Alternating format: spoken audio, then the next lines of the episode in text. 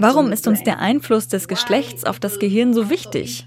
Warum sind die Leute so daran interessiert, Geschlechtsunterschiede zu finden?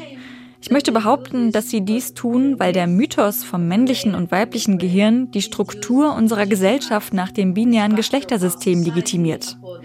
Der Mythos wird genutzt, um die ungleiche Verteilung von Macht, Status und so weiter in unserer Gesellschaft zwischen Menschen mit männlichen und weiblichen Genitalien zu rechtfertigen. in our society between humans with male and female genitalia. Synapsen. Ein Wissenschaftspodcast von NDR Info. Jahrhundertelang haben Männer den wissenschaftlichen Blick auf die Geschlechter geprägt und dabei vor allem Unterschiede betont. Zwar heißt es jetzt schon seit einiger Zeit manchmal, Frauen werden bei gleicher Eignung bevorzugt eingestellt, aber die Realität sieht oftmals anders aus. Zum Beispiel an Universitäten verschwinden viele Frauen oder sie sind geradezu unsichtbar. Weshalb tut sich ausgerechnet die Wissenschaft so schwer mit Diversität? Warum gibt es biologisch gesehen eigentlich gar keine scharfe Trennung von Geschlechtern? Und welchen Einfluss hat das gesellschaftliche Umfeld auf unser Hormonlevel? Willkommen bei Synapsen, ich bin Lucy Kluth, schön, dass ihr dabei seid. Bei mir im Studio ist meine Kollegin Jasmin Appelhans, Wissenschaftsjournalistin und Wissenschaftlerin. Jasmin hat promoviert im Bereich biologische Meereskunde und ihr kennt sie vielleicht schon aus der Folge Zu warm und zu sauer über die Ozeanversauerung. Hallo Jasmin, schön, dass du da bist. Hallo Lucy, freut mich auch hier zu sein. Ja, ich freue mich auch sehr. Wir wollen uns heute mit Gender und Geschlecht in der Wissenschaft beschäftigen. Warum ist das Thema für dich wichtig? Also ich weiß nicht, ob es dir auch so ging, aber als ich mit der Schule fertig war, bin ich eigentlich davon ausgegangen, dass es für Männer und Frauen überall inzwischen dieselben Möglichkeiten gibt, dass Absolut. man alles schaffen kann. Und dann im Studium habe ich langsam gemerkt, dass das nicht so ist und dann je weiter das in der Wissenschaftskarriere ging, habe ich gemerkt, dass es auch immer höher, immer weniger Frauen gab und dass da viele gute Frauen auf der Strecke geblieben sind. Während Promotion und Postdoc bin ich halt immer wieder mit der Problematik konfrontiert worden, dass Frauen verloren gehen in der Wissenschaft. Und das hat schlussendlich ja Auswirkungen auf die ganze Gesellschaft und deshalb wollen wir jetzt heute darüber sprechen. Genau, in der Schulzeit äh, fällt es noch nicht so auf, auch am Anfang des Studiums fällt es noch nicht so auf. Mir ist es auch nicht aufgefallen. Erst später habe ich das gesehen, dass es immer weniger Frauen wurden. Lass uns zum Einstieg doch nochmal den Unterschied zwischen Geschlecht und Gender deutlich machen, bitte. Also Geschlecht steht im Deutschen ja für vieles, unter anderem auch für die äh, biologischen Voraussetzungen, also die, die, biologischen Unterschiede zwischen Mann und Frau, beziehungsweise mhm. diversen. Obwohl wir später dann auch noch besprechen werden, warum das auch in der Biologie mit dem Geschlecht nicht immer so ganz eindeutig ist, diese Trennung, die vermeintlich da ist. Gender ist eigentlich das äh, rein soziale Konstrukt der Geschlechtlichkeit, also wie man sozial eingeordnet wird, äh, zu welchem Geschlecht man geordnet wird. Und im Englischen ist das eigentlich noch stärker getrennt. Da gibt es halt Zeit Sex und Gender. Und heute wollen wir sowohl über Sex als auch über Gender sprechen. Wenn von Gender die Rede ist, das ist ja momentan etwas, was sehr viele Leute triggert. Darüber wird ja viel diskutiert, nämlich übers Gendern in der Sprache.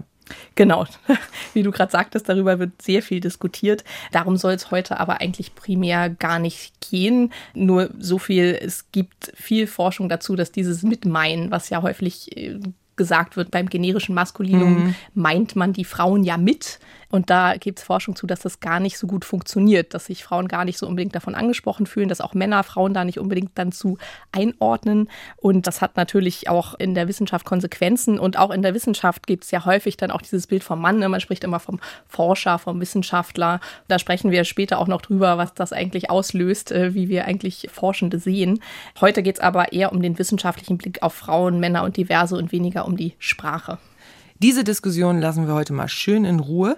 Kommen wir mal zum Wissenschaftsbetrieb selbst. Hier spielt das Geschlecht bei der Stellenvergabe ja immer noch eine große Rolle. Ausgerechnet dort, wo man ja zu biologischen Unterschieden, aber auch zu Ungleichheit forscht. Genau, also das geht da auch gar nicht unbedingt in den Wissenschaftsbetrieb ein, was man mhm. eigentlich weiß. Ne? Und es sind noch immer nur 26 Prozent aller Professuren in Deutschland an Menschen vergeben, die sich selbst als weiblich definieren, also nur ein Viertel. Mhm. Ähm, das ist immer noch extrem wenig. Und dabei machen weibliche Studienanfängerinnen eigentlich über die Hälfte, nämlich 52 Prozent aus. Das ist eine da, hohe Diskrepanz. Halt, ne? Genau, dass da eine hohe Diskrepanz ist. Die derzeitigen Verhältnisse zeigen sich halt auch darin, was für ein Bild wir eigentlich von Forschenden im Kopf haben. Was meinst du genau damit? Also es gibt immer wieder Studien, in denen Kinder zum Beispiel Forschende malen sollen. Das heißt dann Draw Scientist. Auf Deutsch mhm. hätte man da schon ein Problem, weil man ja häufig von Wissenschaftler und Forscher spricht. Mhm. Und das umgeht man jetzt inzwischen, indem man versucht halt eher von Forschenden zu sprechen, also das neutral zu formulieren. Mhm. Aber genau auf Englisch Scientist ist ja im Prinzip ein neutraler Begriff. Ja. Da gab es zum Beispiel 2018 eine Studie, wo halt Bilder von Kindern verglichen wurden, die halt die forschende Person gezeichnet haben. Und das war eigentlich ganz erschreckend, weil in der Zeit von 1966 bis 77 99,4 Prozent der Bilder waren Männer, die da gezeichnet wurden. Und da gab es ja schon Frauen. Da gab es durchaus schon Frauen in der Wissenschaft.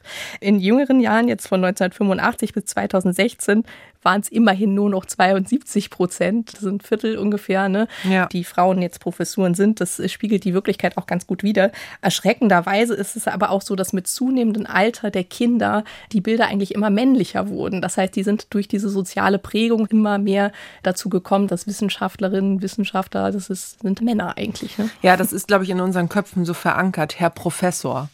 So, und das ist nie so richtig rausgegangen. Aber da geht es ja eigentlich so ein bisschen mehr jetzt um die Außenwirkung. Es ist aber auch innerhalb der Wissenschaft so. Also es gab 2012 eine Studie aus Yale. Da wurden über 100 Lebensläufe an Wissenschaftlerinnen und Wissenschaftler verschickt.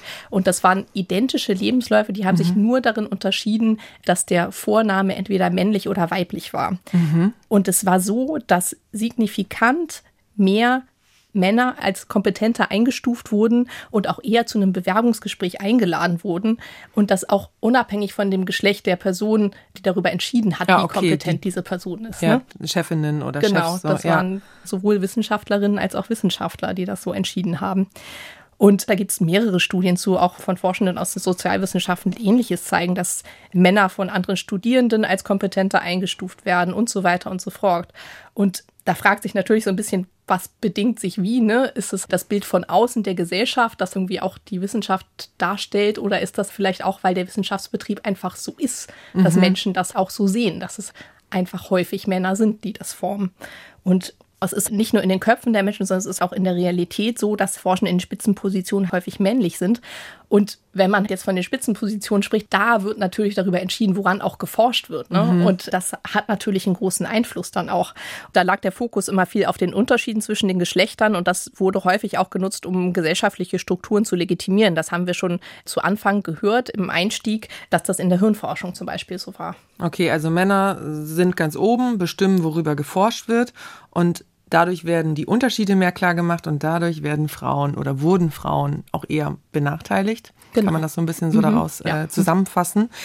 Aber jetzt sprechen wir ja von der Wissenschaft. Ich gehe mal davon aus, dass es vielleicht auch Unterschiede gibt zwischen Naturwissenschaften, Geistes- oder Sozialwissenschaften.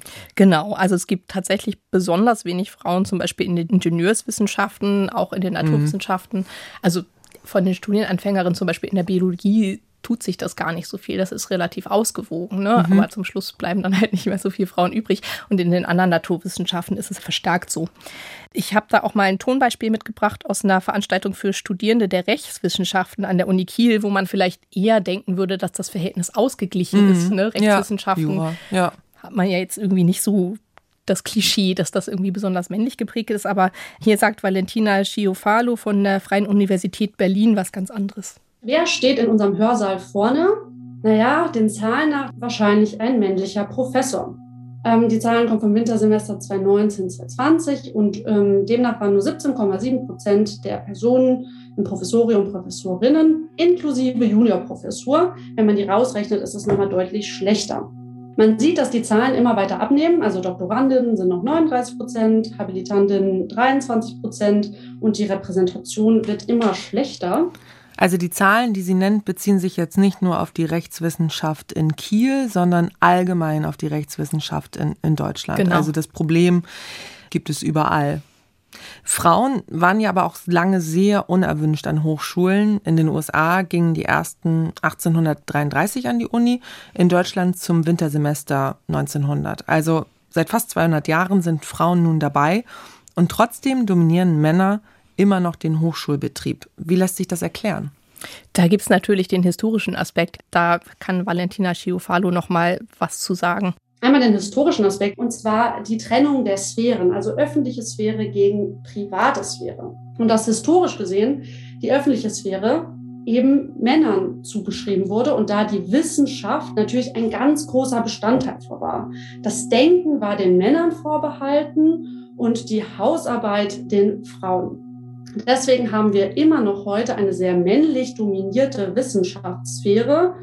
In der Rechtswissenschaft sieht das im Zweifel schlechter aus, weil Rechtswissenschaft sich ja dann auch noch mit der Materie des Rechts und im Zweifel auch mit der Materie des Staats, des männlich geprägten Staats eben so zusammenhängt. Also Frauen haben hier historisch gesehen einfach sehr wenig verloren. Frauen durften lange nicht an die Universitäten und auch nicht in Fachgesellschaften. Marie Curie ist trotz ihrer zwei Nobelpreise Zeit ihres Lebens von den Fachgesellschaften ausgeschlossen geblieben. Also bis Mitte des letzten Jahrhunderts haben die keine Frauen genommen. Und es gab auch wenig Vorbilder. Also Frauen, die geforscht haben, wurden nicht so gewürdigt und sind zum Teil auch in Vergessenheit geraten. Also wenn ich dich jetzt fragen würde, zum Beispiel, wer die Struktur von DNA entdeckt hat, dann würdest du wahrscheinlich sagen, Watson und Crick, nehme ich mal stark an. Ja, würde ich sagen, bis ich vor ein paar Wochen rausbekommen habe, dass auch eine Frau damit hintersteckt. Richtig. Nämlich Rosalind Franklin. Das habe ich durch einen Podcast vor drei Wochen oder so gelernt. Da weißt du wahrscheinlich mehr als die meisten Biologiestudierenden. Die Rolle von Rosalind Franklin ist äh, fast unbekannt. Die hat durch ihre Röntgenstrukturanalyse, die hat wirklich quasi Bilder gemacht von der DNA und hat darüber, wie das aussah, dann darauf geschlossen, dass das halt auch so eine Doppelhelix sein muss. Und Watson und Crick haben zum Beispiel auch ohne ihr Wissen ihre Erkenntnisse genutzt, um irgendwie diese Struktur zu analysieren, haben dafür auch den Nobelpreis gewonnen. Kann man sagen, gut, äh, Rosalind Franklin war bis dahin dann auch schon tot. Mhm. Aber, aber, man hätte sie ja erwähnen können oder mit einreichen richtig, können. Richtig, nirgendwo also, erwähnt worden. Also ja. in der Dankesrede nicht nirgendwo ja. ne? und ist dadurch auch in Vergessenheit geraten. Ein anderes Beispiel hier aus dem deutschsprachigen Raum ist Otto Hahn, der ja den mhm. ähm, Nobelpreis bekommen hat für die Atomspaltung und bekannt dafür ist, dass er das Uran entdeckt hat. Und der hat zum Beispiel mit Lise Meitner geforscht und das war auch lange komplett unbekannt. Hast du wahrscheinlich auch noch nee, nie das gehört. Das habe ich wirklich noch nie gehört. Nee. Und die haben wirklich seit Seite an Seite geforscht und die musste ähm, an der Uni in Berlin tatsächlich auch durch die Hintertür rein, durfte nicht vorne rein und hat im Keller ein Geschoss unter den Männern im Prinzip geforscht und musste halt da sein und durfte nicht nach oben. Und es geht immer so weiter. Also die ersten Programmiererinnen waren Frauen, bis das halt irgendwann auch an Prestige gewonnen hat. Das ist auch ziemlich in Vergessenheit geraten. Und dadurch finden Frauen in den Köpfen der Menschen noch weniger in der Wissenschaft statt, ne? dass diese Vorbilder auch in Vergessenheit geraten sind. Und auch diese historischen Gegebenheiten, die wirken natürlich bis heute nach, obwohl Frauen jetzt schon lange studieren dürfen. Und die Situation wird auch nur langsam besser. Dazu habe ich auch Stefanie Michalczyk gefragt, die ist Soziologin an der Hochschule Fulda und hat an der Uni Göttingen zum Thema Gender und Wissenschaft promoviert. Ihre Dissertation, die heißt The Mother, Geschlecht im Hochschulreformdiskurs, die erscheint im Juli. Wir sehen zwar, dass die Frauenanteile ansteigen in den Professuren, auch kontinuierlich, aber auf einem extrem langsamen Niveau und auch im internationalen Vergleich steht Deutschland da nicht gut da und das kann man zum Beispiel sehen. Es gibt ähm, den Glass Ceiling Index und dieser Index misst jetzt quasi, wie viele potenzielle Frauen auf die Stelle hätten kommen können. Also sie ist halt relational. Und der Glass Ceiling Index hat sich in Deutschland verschlechtert in den letzten Jahren. Sie spricht über den Glass Ceiling Index, also die gläserne Decke, die man ja auch so genau. umgangssprachlich kennt. Aber das, was sie gesagt hat, soll das heißen, dass es noch weniger Frauen jetzt geschafft haben, eine Professur zu bekommen? Es sind nicht noch weniger Frauen, also die absolute Zahl wird größer, ja. aber es gäbe potenziell viel mehr Frauen, die auf diese Stellen kommen könnten. Mhm. Also das Verhältnis ändert sich. Und die gläserne Decke ist ja das Symbolbild für ein von außen unsichtbares Hindernis, das den Weg nach oben versperrt. Man sieht sie von unten nicht und von oben halt auch nicht unbedingt, ne? aber ja. sie ist da. Die Annahme ist ja eigentlich oft, dass die Chancen für alle gleich sind, so wie wir das ja auch gedacht haben, als wir mhm. unseren mhm. Berufsweg gestartet naja, und haben. Diese, diese gläserne Decke ist natürlich irgendwie, sprechen wir da von einem gewissen Level. Ne? Also mhm. Also wir sprechen da über Spitzenpositionen und das ist ja auch erstmal nicht für jede Frau relevant. Und dazu kommt noch, dass Frauen ja auch nicht gleich Frauen sind. Also es gibt ja auch Unterschiede. Frauen mit Migrationshintergrund, mit einer Behinderung, arme Frauen, reiche Frauen, Transgender oder die offen lesbisch oder religiös leben. Also das ist ja ein Spektrum genau, an Frauen. Ja. Und die erleben den Aufstieg ja nochmal ganz anders. Wenn es ihnen überhaupt gelingt, an die Uni zu kommen, weil sie aufgrund dieser Merkmale diskriminiert werden. Hat sich da was getan an den Universitäten in den vergangenen Jahren? Also das ist tatsächlich dieses Bewusstsein für die sogenannte Intersektionalität. Also das mhm. ist ja genau das, ne? dass man eine Frau ist oder dass man dazu noch zu einer Minderheit gehört, sei es, dass man irgendwie aufgrund seiner sexuellen Orientierung oder seiner Religiosität oder dass man halt Person of Color ist oder so, dass man es dann noch schwerer hat ja. im Prinzip. Und da ist natürlich der Unterschied, dass diese Frauen, wie du gesagt hast, es tatsächlich ja häufig noch schwerer haben, überhaupt in diesen Unibetrieb zu kommen. Also zum Beispiel auch Frauen, die irgendwie vom sozialen Hintergrund irgendwie vielleicht nicht ne, Eltern haben, die halt auch schon immer in der Wissenschaft gearbeitet oder überhaupt an der Uni waren oder so. Ne? Das ist dann noch schwieriger schwieriger für die überhaupt da reinzukommen. Sonst ist so für Frauen eher das Problem der gläsernen Decke, dass sie nicht weiterkommen. Wir haben ja schon gehört, der Anteil der Frauen ist größer, aber es gibt natürlich Gruppen, für die ist es überhaupt schwer, an die Unis zu kommen. Und dann eben halt Spitzenpositionen sind ja auch nicht alles. Also davon partizipieren Frauen, aber es ist nur ein gewisser Anteil, zum Beispiel wie von der Frauenquote auch in Vorständen jetzt in großen Unternehmen das geht ja auch an der Lebensrealität von vielen Frauen und Diversen vorbei. Genau, da muss man allerdings sagen, im Wissenschaftssystem ist das natürlich noch eine ganz andere Geschichte, mhm. weil es da ja diesen sogenannten Mittelbau fast gar nicht mehr gibt. Also das heißt, es gibt kaum noch feste Stellen, wo ja. man halt unbefristet arbeiten kann unterhalb der Professuren. Mhm. Das heißt, wenn man eine feste Stelle will, muss man da hinkommen. Und außerdem, diese unbefristeten Stellen, die sind natürlich auch nur für eine gewisse Zeit da. Und die Frauen, die nicht an diese Spitzenposition kommen, die gehen dem Wissenschaftssystem komplett verloren. Das ist das Problem. Durch das, die schlechten Arbeitsbedingungen. Durch die schlechten Arbeitsbedingungen, genau. Also es gibt da Verträge, die sind zum Teil nur ein halbes Jahr lang oder so, ne? Und dann guckt man irgendwie, okay, ich habe jetzt ein halbes Jahr Vertrag, wo kann ich danach hin? Mhm. Und es gibt äh, in der Wissenschaft dieses Bild der Leaky Pipeline auch. Also, dass man sagt, das ist so ein Rohr, eine Pipeline im Prinzip. Mhm. Und dadurch laufen jetzt irgendwie alle Leute, die in der Wissenschaft sind. Ne? Ja. Und an jedem Verbindungsstück tropfen Frauen raus und gehen verloren. Mhm, okay. Und diese Tropfen, die sind dann wirklich ganz weg. Die sind raus mhm. aus dem ganzen Wissenschaftssystem, diese Frauen. Das heißt, die machen dann irgendwas anderes. Ne? Ja, die, die kommen auch nicht wieder. Richtig. Die geben dann halt zum Beispiel Seminare oder die sind im Journalismus wie ich oder die mhm keine Ahnung, ich habe frühere Kolleginnen, die haben eine Muschelfarm aufgemacht. Ne? Also mhm. es äh, sind halt alles Dinge, wo man Wissenschaft für gebrauchen kann, mhm. aber die arbeiten nicht mehr in der Wissenschaft. Und das ist genau der Punkt. Deswegen sprechen wir halt hier die ganze Zeit von Spitzenpositionen, mhm. weil das die das fördert sozusagen festen, eigentlich äh, auch mehr Frauen in Spitzenpositionen, fördert sozusagen auch den Mittelbau. Richtig, genau. Hoffentlich. Ja. Wir betrachten ja heutzutage das Thema meist aus der Gender-Perspektive, strukturelle Nachteile, die Mutterrolle, kommen wir ja auch noch mal bestimmt drauf zu sprechen, männlich geprägte Außenwahrnehmung. Aber es ist eigentlich kaum zu glauben, früher durften Frauen auch aus biologischen Gründen lange gar nicht in die Wissenschaft. Genau, also man spricht ja immer so schön von diesem Nature und Nurture, ne? die Natur und das Soziale. Ne? Mhm. Und was ist jetzt eigentlich der Grund? Und früher hat man wirklich so viel auf dieses Nurture geachtet, also die, dieses Biologische, mhm. wie man das genannt hat, die biologischen Voraussetzungen. Und das wurde halt zum Teil wirklich mit Forschung auch begründet ja. und dadurch halt die sozialen Strukturen im Prinzip legitimiert hat. Und das gab es halt irgendwie in allen möglichen Bereichen. Ne? Also es wurde zum Beispiel befürchtet, dass Frauen nicht genug Energie für die Fortpflanzung hätten, wenn sie ihr Gehirn benutzen. und dass man halt Furchtbar. darüber dann halt begründet hat, dass Frauen bitte nicht in die Forschung gehen sollten. Äh, Charles Darwin auch, der hat wohl privat auch Frauen gefördert, aber in seinen Büchern hat er jetzt zum Beispiel auch die Evolutionstheorie als Begründung dafür angeführt, dass Frauen evolutiv nicht so weit entwickelt wären, weil Männer mhm. ja ständig diesem Konkurrenzdruck aus ausgesetzt werden und deswegen sind sie weiterentwickelt, auch geistig. Ne? Hanebüchen. genau. Es gab den Neurologen und Psychiater in Deutschland, Paul Julius Möbius, der mhm. hat vom physiologischen Schwachsinn des Weibes gesprochen. Da ging es um die Debatte, ob Frauen zum Medizinstudium zugelassen werden dürfen mhm. oder nicht. Und er hat 1900 die These aufgestellt, dass Frauen von Natur aus physiologisch bedingt eine geringere geistige Begabung hätten als Männer und der weibliche Schwachsinn, wie er das genannt hat, wäre wichtig für die Arterhaltung des Menschen und eine Folge von Evolution. Mhm. Und auch früher schon, also im 17. Jahrhundert wurde Forschung an Schädeln gemacht. Das haben wir ja zum Teil auch in anderen Synapsenfolgen gehört, zum Beispiel in der Folge, wo es um, um Race ging oder mhm. auch in der Folge um Kolonialismus, dass halt diese Schädelforschung auch genutzt wurde, um zu begründen, warum jetzt die weiße Rasse irgendwie überlegen sein soll. Mhm. Ähm, und das wurde auch genutzt, um die Überlegenheit des Mannes zu zeigen, ne? dass man halt gesagt hat, so, äh, Männer haben größere Schädel und deswegen haben sie auch größere Gehirne und deswegen sind sie überlegen.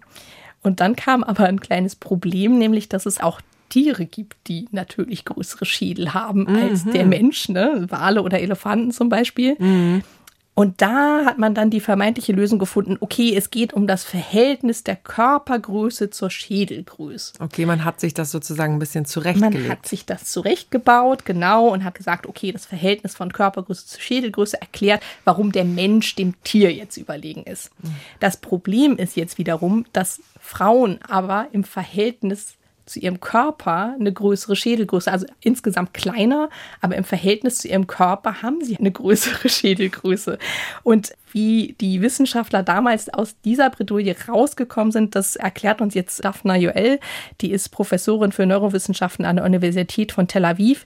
Und hier ist sie im Vortrag von den Amashi Labs der Amrita-Universität in Indien. Wenn Sie nun auch nur für eine Sekunde denken, dass dies die Wissenschaftler dazu gebracht hat, innezuhalten und zu sagen, wow, jetzt erkennen wir also, dass die Frau das intelligentere Geschlecht ist. Wir müssen einfach unsere Gesellschaft neu organisieren, um das wiederzuspiegeln. Naja, Sie wissen wahrscheinlich, dass das nicht passiert ist. Die Wissenschaftler mussten also neue Erklärungen dafür finden, warum Männer sowohl Frauen als auch Tieren überlegen sind. Und die Antwort war in diesem Fall über Kinder.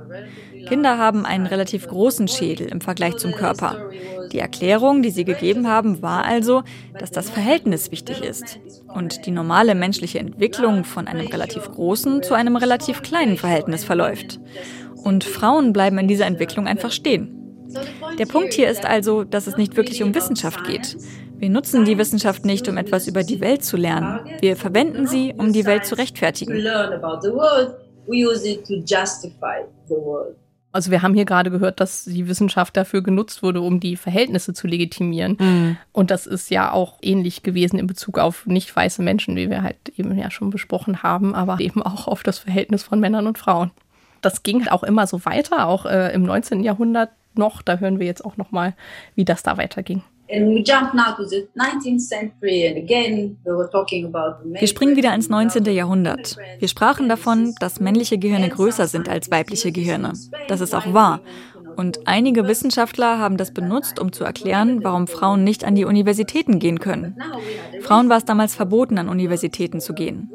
Jetzt wissen wir, dass der Grund in den kleineren Gehirnen lag. Das erscheint jetzt natürlich lächerlich, jetzt wo Frauen den Männern zahlenmäßig bei jedem akademischen Abschluss überlegen sind. Es geht also eindeutig nicht um die Größe des Gehirns, denn das Gehirn von Frauen ist im Durchschnitt immer noch kleiner als das von Männern. Es ist die soziale Struktur, die sich verändert hat, nicht das Gehirn. Und das ermöglichte es den Frauen, an Universitäten zu gehen.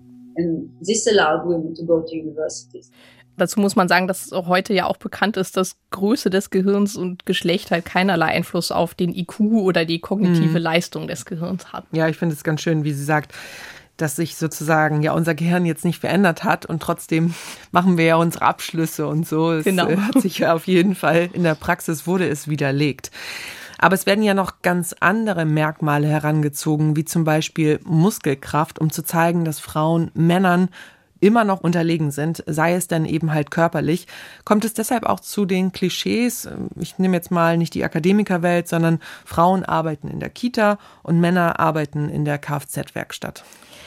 Also, wie wir schon gehört haben, war der Fokus in der Wissenschaft lange darauf, auch Unterschiede zu zeigen, um zu zeigen, so hier wissenschaftlich legitimieren, warum gibt es in der Gesellschaft auch die Unterschiede, ne? mhm. ne? so die, mhm. die, die, biologischen Unterschiede, warum ist das so? Und diese biologischen Unterschiede sind gar nicht so groß und der Übergang ist halt auch fließend. Also dieses Binäre ist gar nicht unbedingt vorhanden. Aber wir sind in diese Falle getappt, dass wir das sozusagen jetzt so einordnen bis heute ja auch noch. Ne? Also gibt ja immer noch genügend Leute, glaube ich, die das so mhm. klischee-mäßig sagen mhm. würden. Aus unserer Synapsenfolge über Gendermedizin auf einem Auge blind die es natürlich in der ARD Audiothek noch zu hören gibt, weiß ich, dass sich Geschlechter allerdings medizinisch unterscheiden können. Das schon, ja. Also es gibt schon Unterschiede. Ne? Es gibt Unterschiede in der Muskelmasse und in der Fettverteilung, aber mhm. das ist nur im Schnitt unterscheiden die sich. Mhm. Also es ist nicht so klar getrennt, wie man das gerne hätte und wie wir das auch gerne möchten. Das ist in der Biologie halt selten so. Da gibt es häufig gar nicht so eine scharfe Trennung, weil wir ja diese Trennung äh, menschlich von außen darauf legen, mhm. aber eigentlich in der Natur wird das halt gar nicht so stark getrennt, wie wir das gerne in unserem Schubladendenken auch hätten. Und darüber habe ich auch mit Sabine Ottel-Prigione gesprochen, die ja auch in der anderen Folge schon war, in der Gendermedizin-Folge. Ja.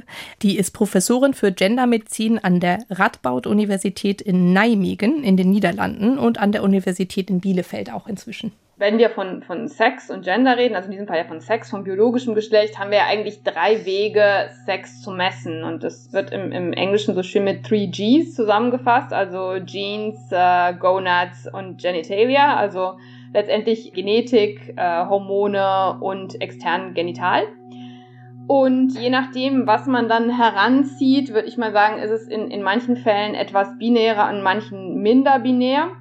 Wenn wir uns rein auf die Sexualchromosome äh, beziehen würden, dann ist es schon relativ binär. Also das G für Genetik und darunter eben sind untergeordnet die Sexualchromosomen. Das heißt, es gibt ja XX und XY-Chromosomen im Körper. Frauen haben XX und Männer XY. Genau, in Theorie schon, aber da fängt das Problem so halt haben wir es gelernt. eigentlich schon an. So haben wir es alle in der Schule gelernt, richtig. Es gibt aber auch Menschen, die haben zum Beispiel XY-Chromosomen und haben aber keine Rezeptoren für Testosteron und die mhm. sind dann phänotypisch, also von ihrem Aussehen her sind sie dann weiblich. Oder es gibt auch Menschen, die haben XX-Chromosom, aber haben so ein kleines Fragment, so ein Gen noch anhängen an einem mhm. der Xe und sind dann äußerlich männlich. Dann gibt es auch Menschen, die haben Zellen, sowohl mit XX als auch mit XY-Chromosomen. Das sind dann sogenannte Chimären, die sind gemischt quasi. Mhm. Das kommt sehr, sehr, sehr, sehr selten vor. Ne? Also das fast nicht. Aber es gibt halt auch noch mehr Varianten. Es gibt auch Menschen mit nur einem X. Es gibt Menschen, die sind Doppel-XY und so weiter und so fort. Und da fängt es dann an, ne? Sind das jetzt äh, Frauen, sind das Männer, sind sie divers? Das ist natürlich dann auch eine Frage der Selbstdefinition wieder, ne? Da mhm. kann man auch nicht immer so einfach sagen, so biologisches Geschlecht, es wird immer vom biologischen Geschlecht gesprochen, auch bei Transpersonen ja auch, ne? Sagt man immer, ja, aber das biologische Geschlecht ist so und so.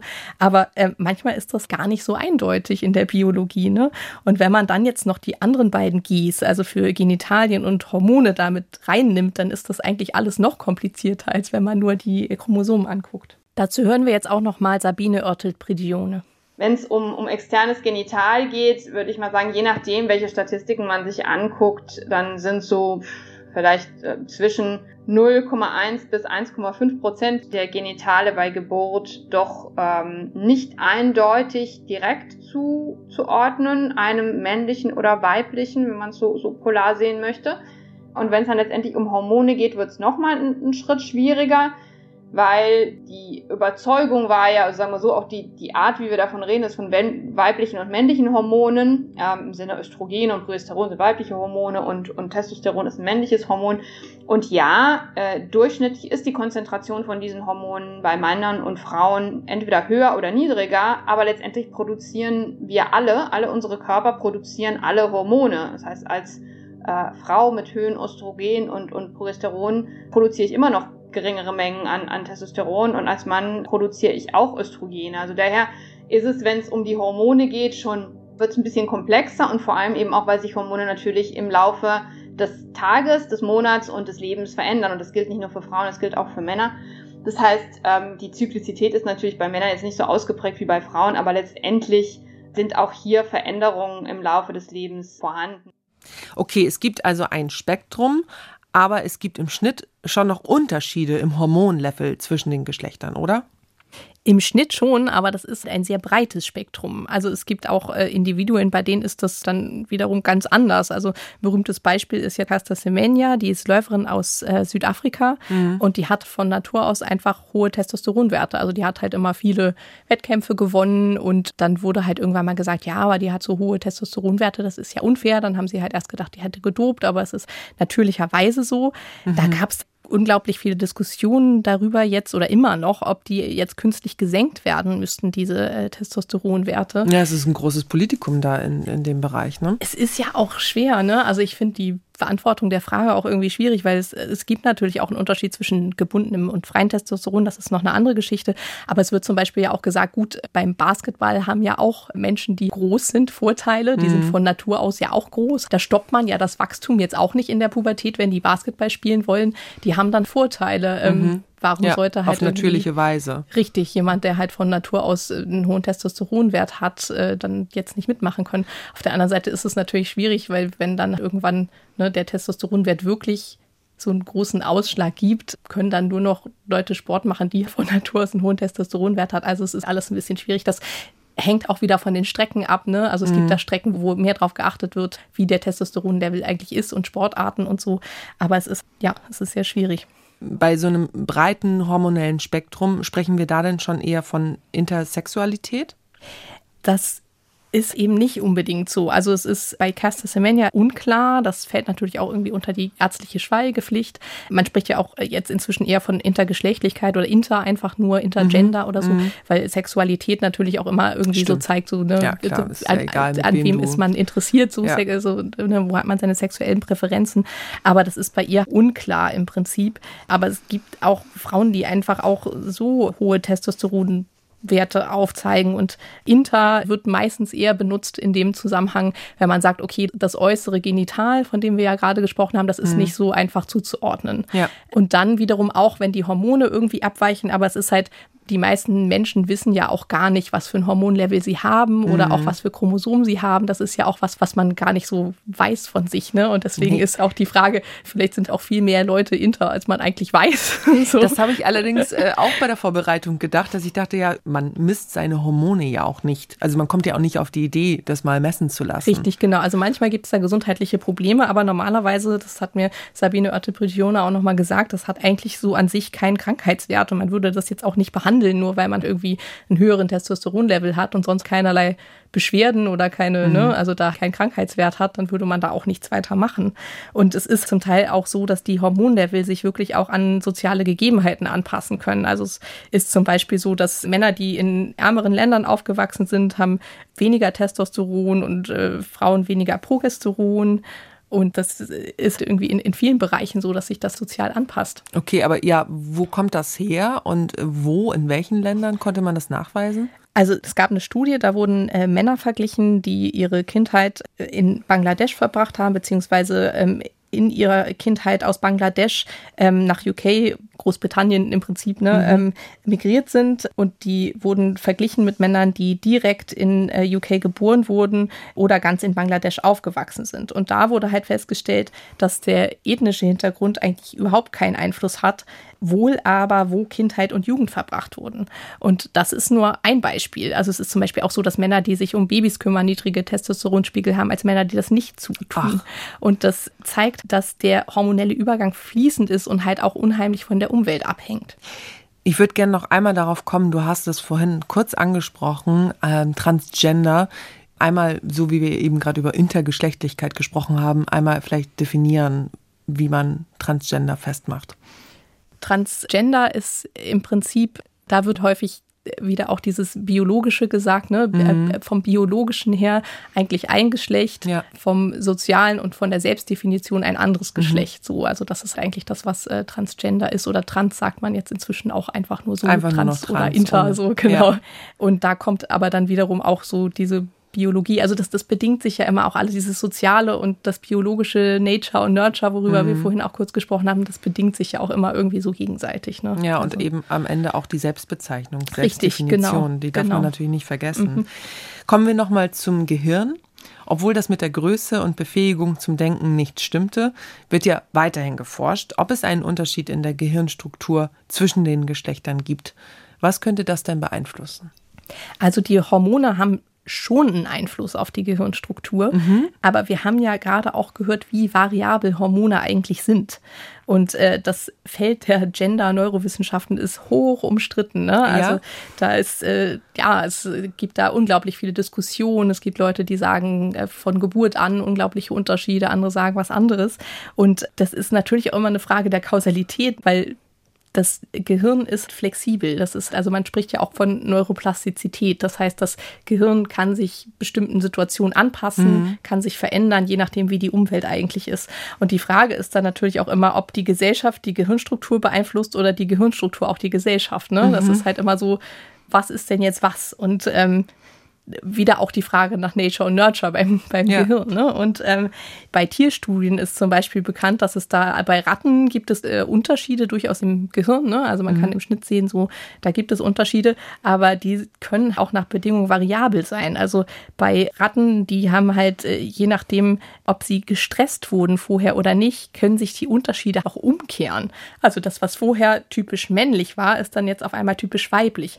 Und dazu hören wir nochmal die Neurowissenschaftlerin Daphna Joel, die haben wir vorhin schon gehört und die erklärt nochmal die Bedeutung dieser Studie. And again we see a sex difference. Und wieder sehen wir einen Geschlechtsunterschied. Aber dieses Mal ist er umgekehrt. Was wir also typisch für Männchen hielten, sehen wir jetzt bei den Weibchen. Und was wir typisch für Weibchen hielten, sehen wir jetzt bei den Männchen. Wir können über Genitalien sprechen, um zu verstehen, wie erstaunlich dieser Befund ist. Es ist, als würde ich auf eine Konferenz gehen oder einen Vortrag halten. Ich würde in der vermeintlichen Zeit im Stau stecken und Angst haben, dass ich zu spät zu dem Gespräch komme. Dann, endlich pünktlich angekommen, würde ich sogar Zeit haben, auf die Toilette zu gehen, dort meine Hose ausziehen und sagen, mein Penis ist wieder da. Aber das passiert nie mit Genitalien. Meine Klitoris würde sich auch nicht in einen Penis verwandeln und ihr Penis nicht in eine Klitoris. Aber es passiert viel im Gehirn. But it happens a lot in the brain. Also sie sagt, dass es keine so klaren Unterschiede gibt wie bei den äußeren Genitalien, was männlich und was weiblich ist. Genau, also wir haben ja schon gehört, dass es auch bei den äußeren Genitalien nicht immer so klar ist und mhm. beim Gehirn noch weniger. Also bei Menschen ist es zwar noch nicht nachgewiesen, dass sich äh, unter Stress die Gehirnstruktur komplett umwechselt, ne, in männlich und weiblich, aber Zeit grundsätzlich, wie veränderlich das Gehirn eigentlich sein kann. Und ähm, Joel selbst hat Gehirne von Männern und Frauen verglichen und untersucht und ähm, da auch durchaus Unterschiede gefunden. Also sie hat MRTs gemacht von bestimmten Gehirnregionen und hat dann die Größe verglichen. Mhm. Und ähm, das sagt natürlich jetzt nicht unbedingt aus, was für Eigenschaften damit verbunden sind direkt. Ne? Man kann ja im MRT jetzt nicht sehen, okay, dieses Gehirn hat jetzt diese Eigenschaft oder so, nee, aber man nee. kann halt sehen, wie groß ist diese Gehirnregion und darauf irgendwie schließen, okay, die Eigenschaften müssen sich irgendwie ändern. So, ne? Mhm. Sie hat das dann verglichen und hat durchaus gesehen, okay, im Schnitt gibt es schon irgendwie Unterschiede zwischen Männern und Frauen. Man kann das schon irgendwie sehen, aber in allen Studien hat sie fast kein Gehirn gefunden, das nur männliche oder nur weibliche Eigenschaften aufweist. Ne? Mhm. Also es ist eigentlich immer gemischt. Es gibt Regionen, die halt äh, so und so ausgebildet sind und es ist in jedem Gehirn irgendwie anders. Und deswegen hat sie diese Theorie vom Mosaikgehirn eigentlich geschaffen, dass sie halt sagt, jedes Gehirn ist so eine individuelle Mischung aus männlichen und weiblichen Eigenschaften und welche das sind, weiß man eigentlich nicht vorher. Das ist nicht immer dasselbe. Es ist nicht immer dieselbe Region, die ausgeprägt ist. Es ist mhm. eigentlich gemischt. Und sie sagt, man kann schon am Gehirn erkennen, ob das jetzt ein männliches oder ein weibliches Gehirn ist, aber nicht umgekehrt. Also wenn man weiß, jemand ist männlich oder weiblich, kann ja. man nicht darauf schließen, wie die Gehirnstruktur jetzt genau ist. Ja, okay, weil es da kein Schema F gibt. Genau, richtig. Und dazu hat sie auch ein Buch geschrieben, das ist jetzt gerade auf Deutsch rausgekommen. Äh, das Gehirn hat kein Geschlecht, wie die Neurowissenschaft die Gender-Debatte revolutioniert. Sie erklärt noch mal ganz kurz was zum Mosaikgehirn. Jeder weiß, dass er oder sie sowohl weibliche als auch männliche Eigenschaften hat. Was die Leute normalerweise nicht wissen, ist, dass dies auch für die anderen gilt. Also sie denken, dass dies nur für sie selbst gilt. Und vielleicht versuchen sie diese Eigenschaften zu verbergen, weil Männer vielleicht denken, dass es für sie nicht angemessen ist, weibliche Eigenschaften zu haben. Frauen versuchen möglicherweise die männlichen Eigenschaften nicht zu zeigen, weil sie daraufhin schon mal eine starke Reaktion aus der Umgebung erlebt haben. Was ist also typisch für jedes Geschlecht? Natürlich kann es in verschiedenen Kulturen anders sein, aber in jeder dieser Kulturen wird der Mensch ein Mosaik sein. But in each of these cultures, humans will be mosaic. Man muss dazu sagen, ähm, diese Eigenschaften, die sind auch anders in verschiedenen Kulturen. Ne? Also mhm. man kann jetzt auch nicht pauschal sagen, so das sind jetzt weibliche Eigenschaften oder das sind männliche Eigenschaften. Ja, klar. Das ist einfach Jeden. nicht so. Ne? Und genau das sagt sie halt nämlich auch, ne? dass es, es gibt nicht diese typischen weiblichen Eigenschaften oder diese typisch männlichen Eigenschaften. Im Schnitt ist da schon irgendwie ein Unterschied, aber es ist irgendwie individuell. Wobei man da jetzt äh, auch sagen muss, dass auch diese Studie um das Mosaikgehirn, die war auch sehr umstritten. Da gab es mhm. irgendwie einen Brief, dass äh, die Methodik angezweifelt wurde, darauf wieder eine Replik. Ne? Also wie gesagt, dieses Feld ist hoch umstritten. Aber ich persönlich finde es schon plausibel, dass es dadurch, dass das Gehirn so veränderlich ist, dass es da auch äh, einfach so unterschiedliche Strukturen gibt. Du hast vorhin schon mal erwähnt, das Schubladendenken, nämlich dieses binäre Denken. Das äh, hilft uns ja auch ganz oft im Alltag, um auch schnell Sachen zu entscheiden.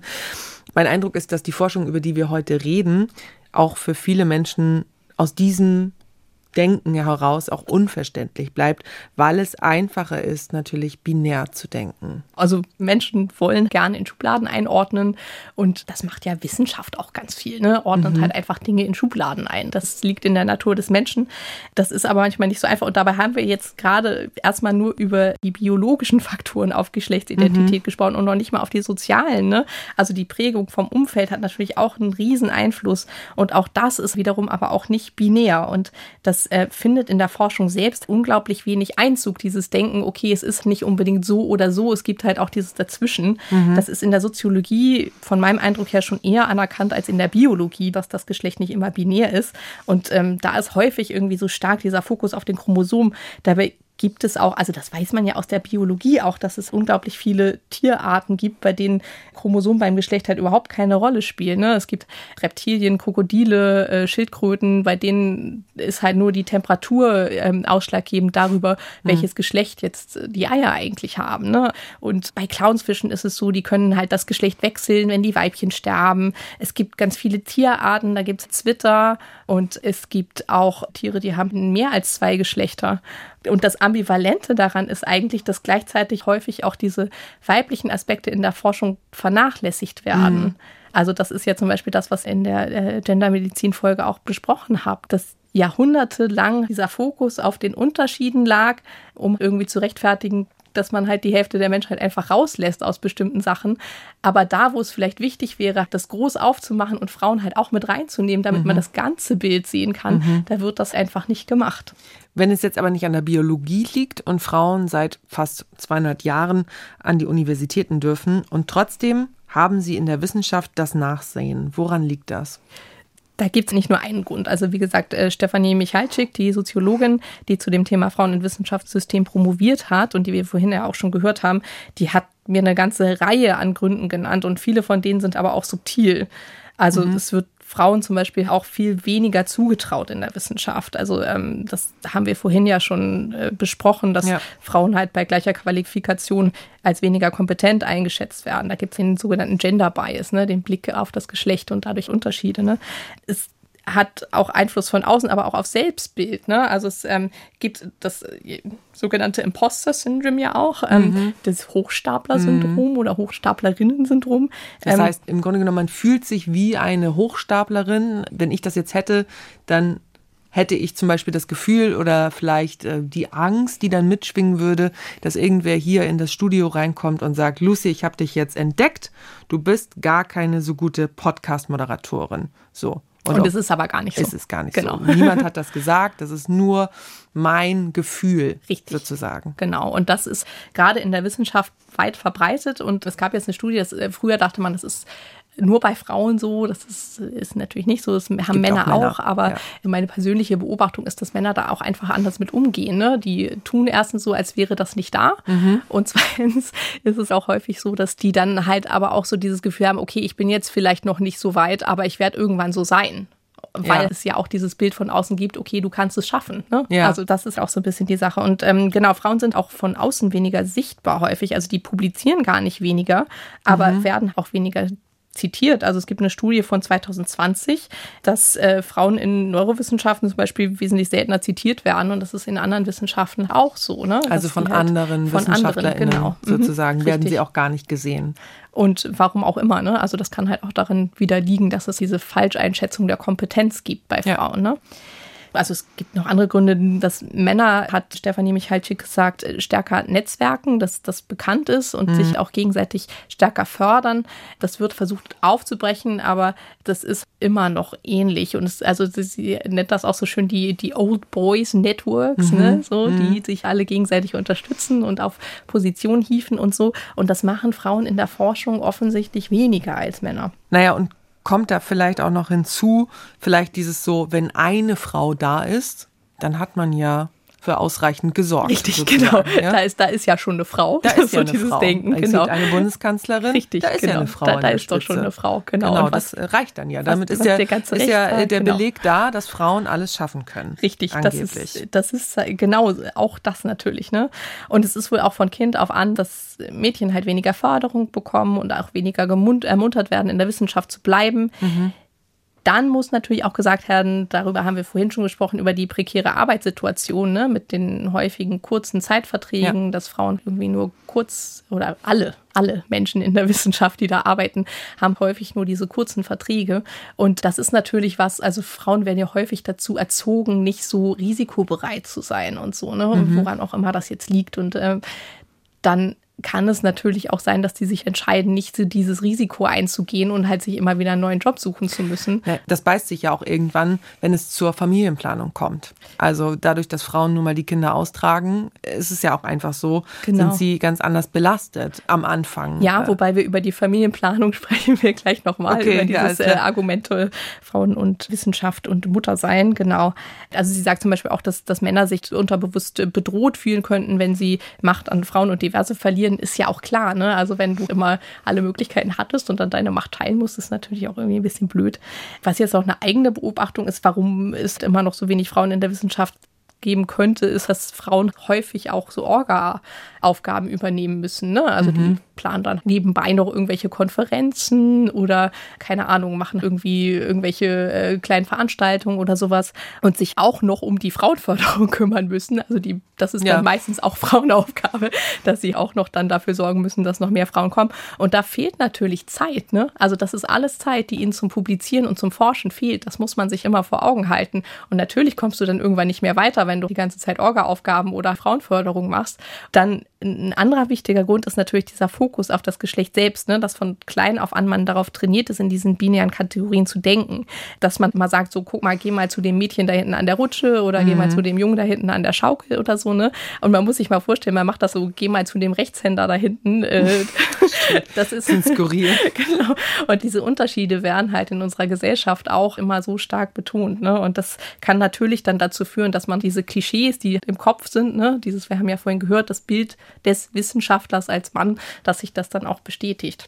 Ja, da müsste man eben sagen, geh doch mal zu dem anderen Kind. Richtig, genau. So, damit das sozusagen von Anfang an gleich äh, drin ist. Ähm, Stelle ich mir schwierig vor in der Umsetzung momentan. Es ist ein altes Argument, aber ich denke, es ist immer noch ein Dauerbrenner, nämlich die Frage, ob Wissenschaft und Familie eigentlich vereinbar sind. Genau, dazu hören wir nochmal Stefanie Michalczyk selbst. Da in Deutschland oder sage ich mal auch in westlichen Gesellschaften häufig Frauen die Care-Arbeit zugewiesen wird, haben sie dadurch natürlich dann auch Nachteile. Obwohl ich immer versuche, nicht darauf zu sehr zu rekurrieren, ähm, weil die Abwesenheit einer Frau, auch wenn sie ein Kind hat, nicht 30 Jahre Berufsleben oder 40 Jahre Berufsleben ausmachen. Also ich bin immer vorsichtig zu sagen, dass ein Kind äh, für eine Frau heißt, dass die wissenschaftliche Leistung einbricht. Vielleicht auch, also was ich in meiner Arbeit halt betone, dass Frausein eben mit Muttersein gleichgesetzt wird. Also qua Geschlecht ist man schon Mutter im Wissenschaftsbetrieb und man hat zum Beispiel gar nicht vorgehabt, Kinder zu bekommen.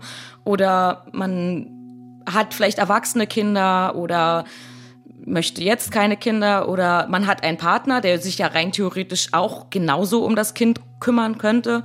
Und durch dieses ähm, ja, Gleichsetzen von Frau sein mit Mutter sein, hat man es auch schwierig, auch bei Rekrutierungsprozessen.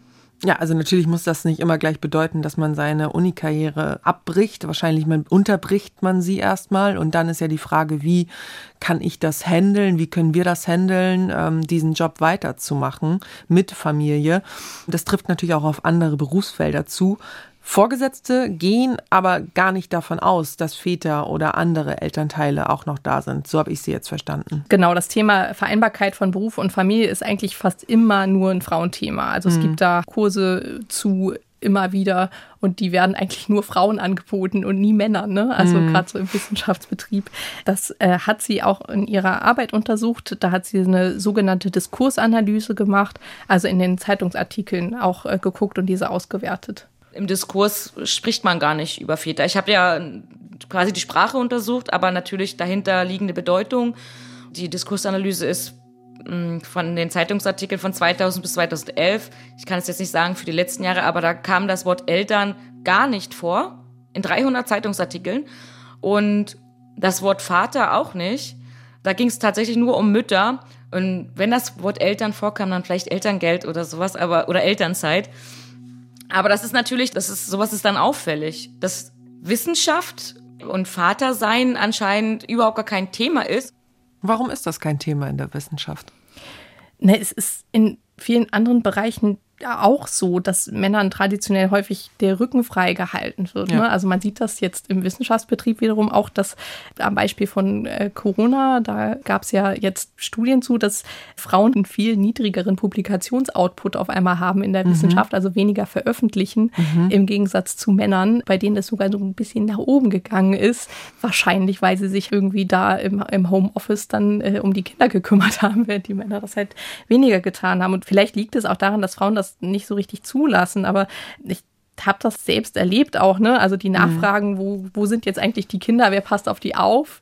Die gehen immer nur an die Frauen und nie an die Männer, wenn man auf einer Konferenz ist. Ne? Also es, wenn man so ein kleines Kind hat, kann man noch sagen, okay, gut, ne, es ist vielleicht auch eine Frage dessen, wo, wo ist das jetzt wirklich? Aber auch bei, bei älteren Kindern, das geht immer nur an die Frauen. Also wie gesagt, das ist nicht nur in der Wissenschaft so, das gab ja jetzt gerade auch diese große Diskussion, ähm, warum Annalena Baerbock zum Beispiel gefragt wurde, mhm. ähm, wie sie das eigentlich schaffen will mit der Vereinbarkeit von Beruf und Familie. Und alle männlichen Kanzlerkandidaten, die es vorher gab, die kleine Kinder hatten, die wurden nie gefragt, wie sie das eigentlich schaffen möchten. Ne? Jetzt haben wir viele Gründe kennengelernt, die sozusagen für die gläserne Decke mitverantwortlich sind.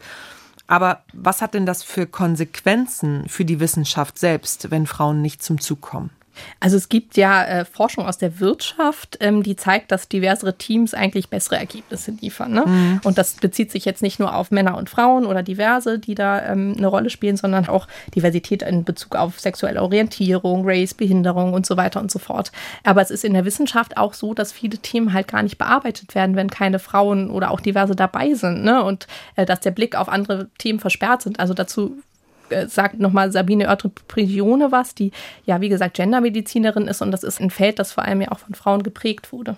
Ich glaube, diese Überzeugung, dass wir alle absolut objektiv in unseren wissenschaftlichen Fragen sind und vollkommen losgelöst von gesellschaftlichen Einflüssen und persönlichen Einflüssen wissenschaftliche Fragen stellen, ist ja auch irgendwo eine Utopie. Ich meine, natürlich sind die Fragen, die ich als Wissenschaftlerin formuliere, die ich als wichtig erachte, denen ich nachgehen möchte, natürlich sind die geprägt durch meine Person, durch das, was ich sehe, durch das, was ich persönlich erlebe, durch das, was ich wichtig halte. Und dementsprechend werde ich natürlich auch unterschiedliche Fragen stellen. Und wenn ich selber als Frau den Eindruck habe, dass meine Patientinnen mir bestimmte Symptome häufiger oder anders berichten als das, was ich äh, gelernt habe, dann habe ich da vielleicht auch einen, einen besonderen Augenmerk drauf. Gibt es aber noch andere Beispiele außer der Gendermedizin, bei denen Frauen einen anderen Blick auf Forschung haben? Ja, also dieser Blick auf Wissenschaft war ja so lange so männlich und äh, dabei ist es manchmal gar nicht so sinnvoll. Also ein schönes Beispiel ist eigentlich, das ist jetzt vielleicht nicht so sehr der andere Blick auf die Forschung, aber es gab eine Studie in Kanada bei McGill, ähm, da haben sie Ratten untersucht und haben festgestellt, dass sie unglaublich gestresst auf Männergeruch reagieren. Das heißt, Männer, die halt mhm. halt da die Experimente mit den Ratten gemacht haben, die hatten irgendwie ganz andere Ausschläge als Frauen, weil die dadurch gestresst sind. Aber andere Beispiele, wo es wirklich um den weiblichen Blick geht, sind zum Beispiel bei den Ingenieuren Ingenieurswissenschaften, ne? wenn man daran denkt, so wie soll jetzt ein, äh, ein Anschnallgurt konzipiert werden, mhm. ist es vielleicht auch sinnvoll, dass man irgendwie die weibliche Anatomie auch im Blick hat. Oder ja. bei der künstlichen Intelligenz wird das ja auch viel diskutiert. Der Punkt ist eigentlich, Wissenschaft tut immer so objektiv mhm. und äh, tut immer so, als ob sie so alles im Blick haben und so. Und dabei gibt es so viele subjektive Elemente. Was wird erforscht? Was wird von wem eigentlich anerkannt und so, ne? Und das ist so unglaublich subjektiv und da ist der weibliche Blick natürlich sehr wichtig auch. Also es ist auch von gesellschaftlichem Interesse, dass die Forschung divers ist. Was kann man denn tun, um in der Wissenschaft mehr Gleichberechtigung zu schaffen? Ja, das ist ein, äh, die große Frage wahrscheinlich. Eine, eine ne? große Frage und ja. aber auch eine, eine sehr, sehr schwer zu beantwortende Frage. Wenn es da die Patentlösung gäbe, dann wäre die wahrscheinlich schon eingesetzt worden. Also ich glaube, im Prinzip muss man eigentlich eine Kultur schaffen, in der Frauen sich auch wohlfühlen. Also das ist das Wichtigste, ne? dass man halt mhm. halt irgendwie einfach sagt, so hier äh, könnt ihr sein und könnt so sein, wie ihr seid. Also es gibt so Aktionen wie, wie Girls Days oder so, um, um Mädchen in mehr MINT-Fächer zu locken. Aber also das ist halt Mathematik, halt, genau. Informatik, Naturwissenschaften und Technik. Technik. Genau. Ja. Mhm. mhm. Das ist aber nur bedingt sinnvoll, weil man lockt diese äh, jungen Frauen dann an, um mhm. zu studieren. Und man muss sie ja aber auch irgendwie halten können. Wir haben ja schon gehört, ne, Leaky Pipeline, also tropfendes ja. Rohr, ähm, die gehen überall verloren. Insofern, ja, also da muss sich in der Kultur was ändern. Und die Wissenschaftsinstitutionen machen zum Teil selbst auch was. Also da gab es seit der Bologna-Reform große Initiativen, dass man irgendwie versucht, da mehr ähm, Gleichberechtigung zu schaffen. Und es steht ja auch schon lange in den Ausschreibungen, ne, dass bei gleicher Eignung Frauen bevorzugt werden und so so. Aber wir haben ja schon gehört, dass das eigentlich nicht so gut funktioniert, nämlich dass die gläserne Decke sich verstärkt hat sogar. Es wird auch viel Förderung für Frauen angeboten und das wird zum Teil halt auch wirklich sehr positiv gesehen, ne? Ähm, dass es da Mentoring-Programme gibt und so weiter und so fort. Aber ähm, ich habe auch selbst während meiner Promotion und während meines Postdocs Kurse gemacht.